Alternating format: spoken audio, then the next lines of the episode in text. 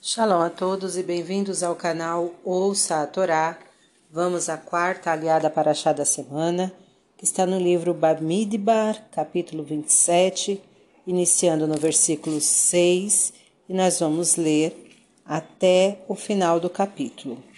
Vamos abrahar? Baruch atah Adonai, Eloheinu melech haolam, asher barabanu mikol hamim, venatel noite toratou, Baruch atah Adonai, noten hatorá. Amém. Bendito sejas tu, eterno nosso Deus, Rei do Universo, que nos escolheste dentre todos os povos e nos deste a tua Torá. Bendito sejas tu, eterno, que outorgas a Torá. Amém.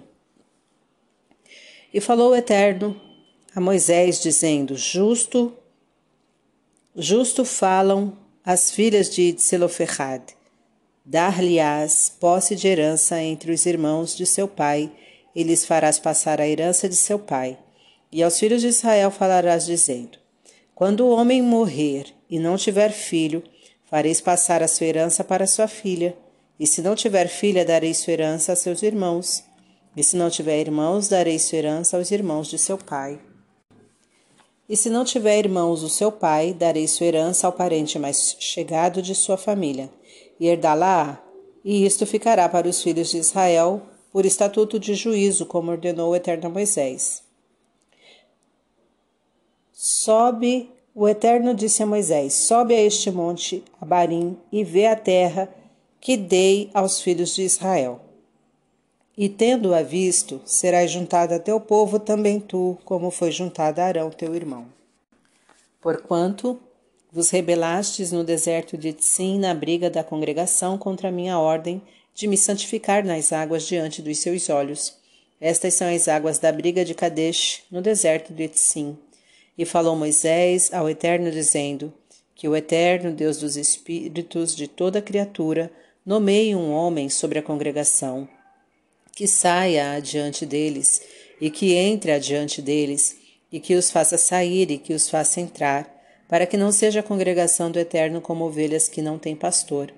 E disse o Eterno a Moisés: Toma para ti a Josué, filho de Num, homem no qual há este espírito, e porás tua mão sobre ele, e o farás estar diante de Elazar o sacerdote, diante de toda a congregação, e o recomendarás à vista deles, e darás de teu brilho a ele, para que lhe obedeça toda a congregação dos filhos de Israel, e diante de Elazar o sacerdote, o qual por ele consultará o juízo dos Urim diante do Eterno, conforme o seu dito, sairão. E conforme o seu dito, entrarão ele e todos os filhos de Israel com ele e toda a congregação. E fez Moisés como lhe ordenou o Eterno, e tomou Josué e os fez estar diante de Elazar e o, sacerdote e diante de toda a congregação. E pôs suas mãos sobre ele e recomendou-o, como falou o Eterno por intermédio de Moisés. Amém. Baruch atah Adonai, Eloheinu melech haolam, asher natan lanu Torah temet v'chayo lanatah betocheinu. Baruch atah Adonai, noten hatorá. Amém. Bendito sejas tu, Eterno, que nos deste a Torá da verdade e com ela a vida eterna plantaste em nós. Bendito sejas tu, Eterno, que outorgas a Torá. Amém. Vamos agora aos comentários desta aliá, iniciando no versículo 16. Nomeie um homem. Deus mandou Moisés subir ao monte Abarim e ver a terra que ia dar aos filhos de Israel, informando-o que não teria aventura de entrar na terra prometida. Moisés, em lugar de recriminar e queixar-se, suplica a Deus que não é, para não abandonar o rebanho que lhe foi confiado e que designasse um novo pastor. Eis aqui um exemplo de sacrifício absoluto à causa pública. Diz o Midrash, Yakut 776, os grandes homens deixam de lado seus próprios interesses para se ocuparem daqueles dos demais. Quando Moisés pediu um sucessor, dirigiu-se ao Eterno, qualificando-o de Deus dos espíritos de toda criatura, conforme o versículo 16. Pois somente Deus conhece os corações, a inteligência, os sentimentos de cada um, e sabe quem é apto para ser chefe.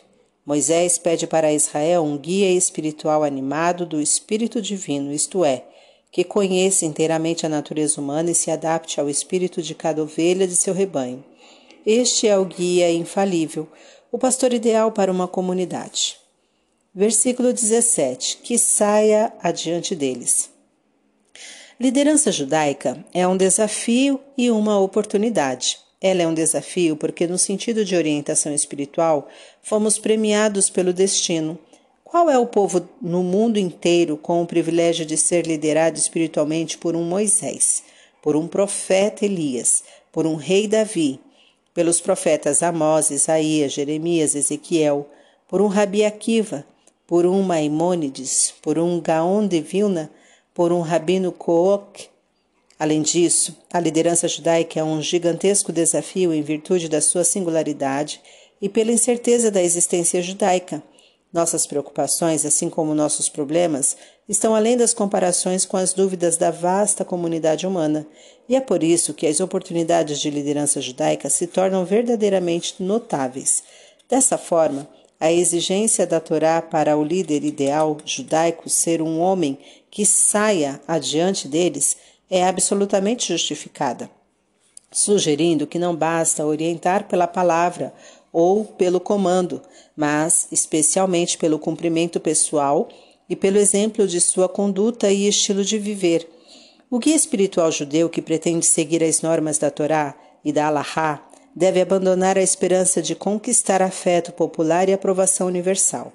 O guia religioso deve lembrar que não participa de um concurso de popularidade e saber que os maiores guias espirituais do nosso povo não tinham a simpatia das massas populares.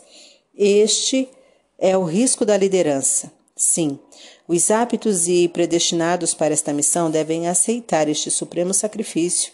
Eles devem, acima de tudo, guiar com eficácia e vigor com grande amor e ilimitada devoção aos fiéis de suas congregações, aproximando-os dos ensinamentos da Torá e as gloriosas gerações que os precederam. Versículo 22: E tomou a Josué. Embora esta paraxá seja designada pelo nome Pinehas, um possível candidato ao cargo de líder de Israel, o escolhido foi Josué, Yehoshua bin Nun. Apesar da aprovação e bênção divina pelo ato praticado por ele, o nome de Pinhas não foi sugerido como possível herdeiro de Moisés na liderança do povo, mesmo tendo demonstrado ousadia, sagacidade, capacidade de liderança e perseverança em momentos de crise. Um dos mestres do racidismo afirma que seu fanatismo afastou do cargo de líder. Por isso, Deus determina que, à frente do povo, deve haver um líder capaz de suportar as divergências de opinião dos seus integrantes alguém como Josué. Fim dos comentários. Tá gostando do conteúdo do canal? Então curta, comenta, compartilha. Se ainda não é inscrito, se inscreve, ative o sininho e fique por dentro de todas as novidades. Shalom a todos!